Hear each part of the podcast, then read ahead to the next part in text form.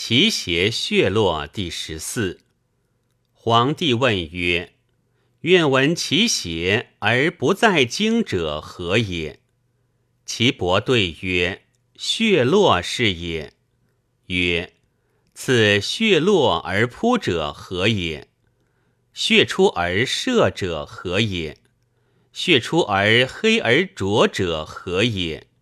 血出青而半为之者何也？发针而肿者何也？”血出若多若少而面色苍苍然者何也？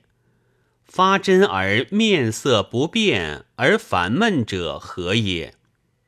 血出多而不动摇者何也？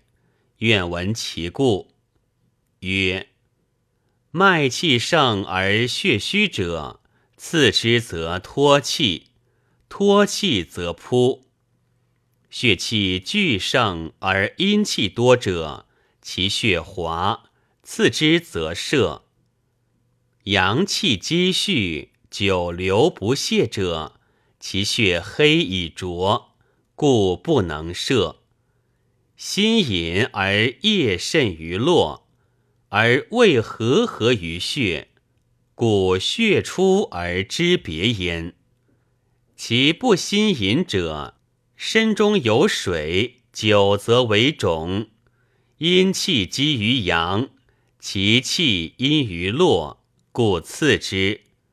血未出而气先行，故肿。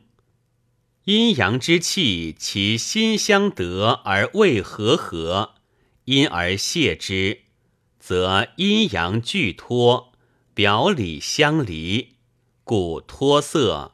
面苍苍然也。次之血出多，色不变而烦闷者，次落而虚惊。虚惊之属于阴者，阴气脱，故烦闷。阴阳相得而合为闭者，此为内溢于经而外注于络。如是者，阴阳皆有余。虽多出血，弗能虚也。曰：象之奈何？曰：血脉盛，兼横以赤，上下无长处，小者如针，大者如柱，刺而泻之万全，故无失数。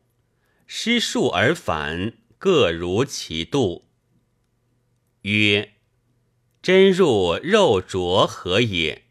曰：热气因于真则热，热则肉浊于真，故坚焉。